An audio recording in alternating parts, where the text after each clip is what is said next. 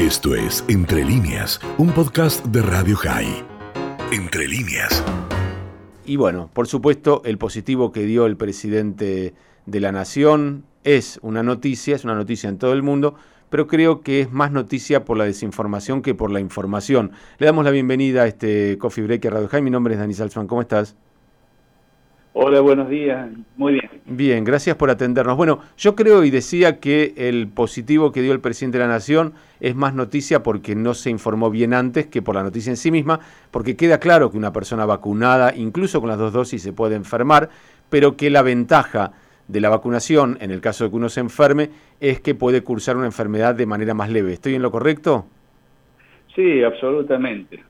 Eh, es decir, la, eficacia de las vacunas, que es lo que se probó en, los ensayos clínicos en, fase 3, y cuando uno habla, para entender un poco cómo funciona esto, cómo funcionan las inmunizaciones, si uno habla que una vacuna eh, tiene una eficacia del 90%, eh, en 10 este, personas vacunadas y una va a ser la clínica, pero va a ser una clínica leve, es decir, va a ser la infección con síntomas, pero síntomas leves que no van a requerir internación, que no van a requerir unidad de cuidado intensivo, que va a ser una enfermedad absolutamente leve y que no le va a dar demasiadas, este, para nada ningún tipo de complicación y la puede transitar tranquilamente en su casa, por supuesto monitoreándola, pero uno va a tener esa protección y esa cobertura este, que va a evitar el hospital, un tratamiento médico.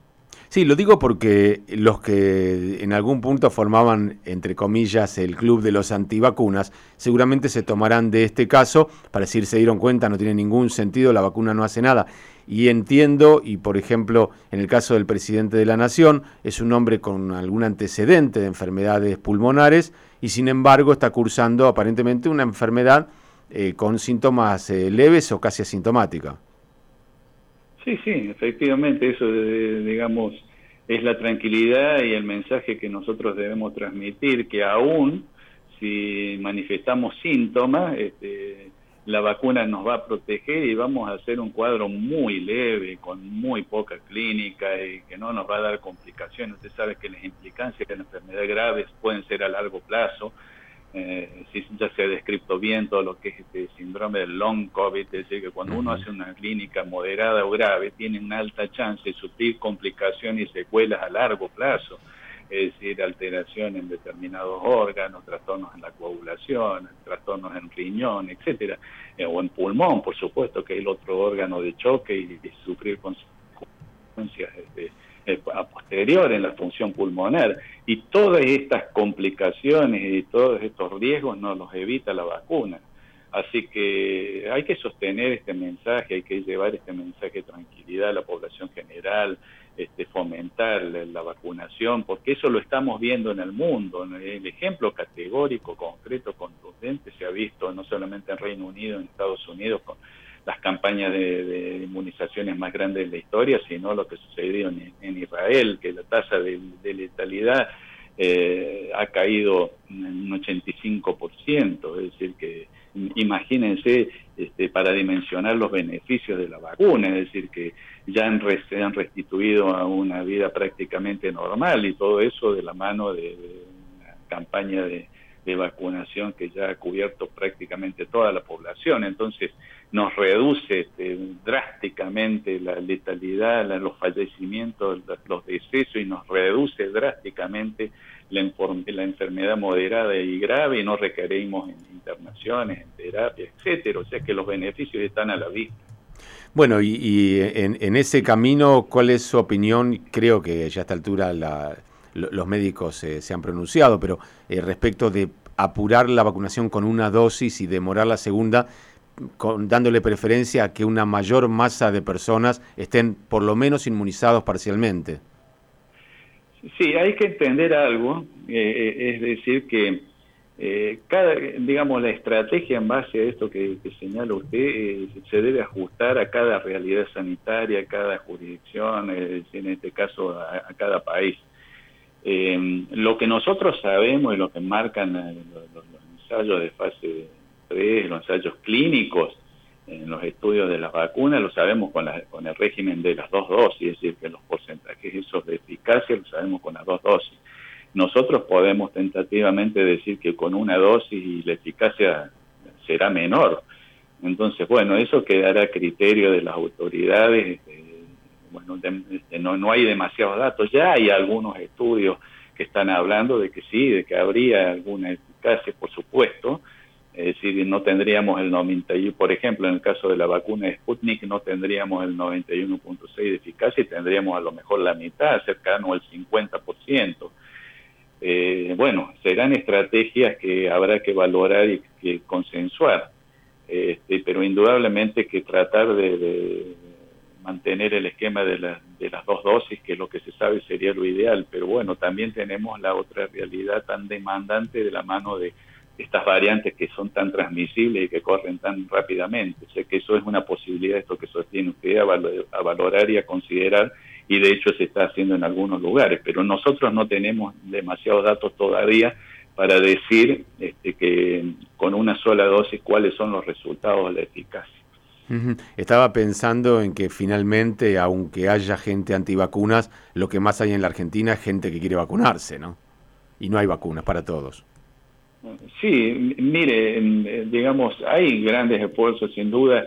Eh, hay una merma en las partidas en, muchos países que ni siquiera han tenido todavía acceso a una sola vacuna. Hemos visto esta inequidad en el acceso a las vacunas, las potencias se han, eh, han hecho todos los esfuerzos para hacer un, acopio, podríamos decir, desproporcionado de tratar de vacunar ellos masivamente y eso ha inclinado a la balanza en, el sentido que hay incluso países de, Europa que les habían prometido muchísimas más partidas, no, no ni siquiera de las vacunas que que estamos este, tratando de proveernos nosotros, sino de la, vacuna Pfizer concretamente, y se, se ven sin, sin, sin esas partidas. Es decir, que eso es un fenómeno que se está generando. Por otra parte, en el caso concreto nuestro, el gobierno está tratando de hacer todas las negociaciones para aumentar las partidas y se ha avanzado en especial en estos grupos eh, de la población de los mayores de 60 años, con un grupo de riesgo, y ahí sí tenemos unas expectativas, estamos a unas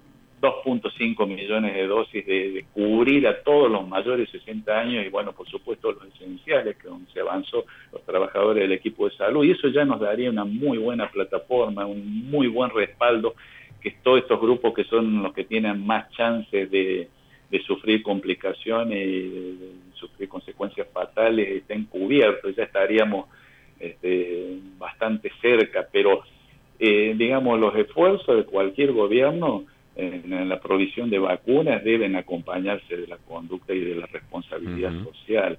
Vemos todas estas conductas negligentes en, estas convocatorias a, fiestas clandestinas, encuentros clandestinos. Eso se está dando en el mundo, es un fenómeno social de, negación de la gravedad de esto y lo que sí estamos determinando ahí que este fenómeno se replica, pero estamos viendo que estas nuevas variantes están afectando a sujetos más jóvenes, están llevando complicaciones clínicas a grupos que antes no las tenían. Es decir, individuos, cada vez individuos más jóvenes sufren enfermedad moderada o grave, requieren internación. Entonces, hacer un señalamiento y un llamamiento a, la, toda la comunidad, ¿no? no bajemos la percepción de riesgo, mantengamos las pautas sanitarias, las conductas de cara a la época fría, que es la que ya hemos visto en el hemisferio norte, que amplifica y aumenta mucho la tasa de contagio, dramáticamente le podría decir, así que sigamos cuidándonos entre todos y seamos muy responsables. La última pregunta, recién mencionaba los esfuerzos del gobierno por conseguir más vacunas y se mencionó en los últimos días eh, dos vacunas que se estarían probando aún en fase 2 en Cuba. ¿Hay alguna información al respecto? No, no es la misma que ha trascendido en la prensa. Este, nosotros necesitamos tener más datos para saber bien de qué se trata, de, qué consiste esta tecnología y esta plataforma, pero siempre este, considerando que que, necesitamos vacunas y bueno, habrá que verificar los datos que provean este, desde Cuba, pero sí tenemos que seguir en esta, digamos, eh, en esta cuestión de tratar de asegurarnos de la mayor cantidad de, vacunas.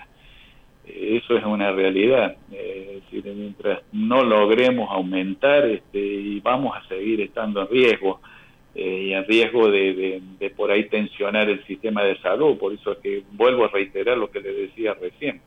si bien este, es fundamental conseguir vacunas, pero en, esta época este, seamos consistentes, no seamos negligentes, seamos moderados.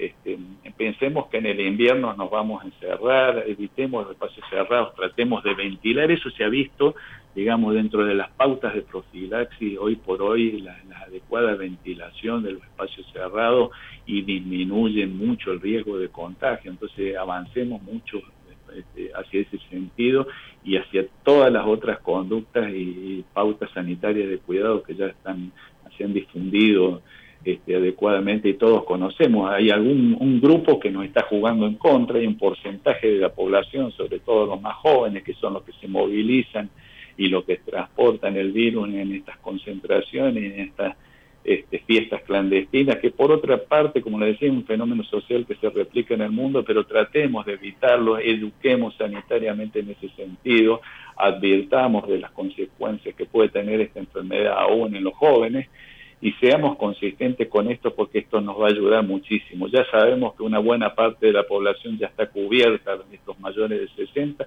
falta que nos acompañe el grupo de jóvenes que se cuiden y eso va a redundar en un beneficio del conjunto.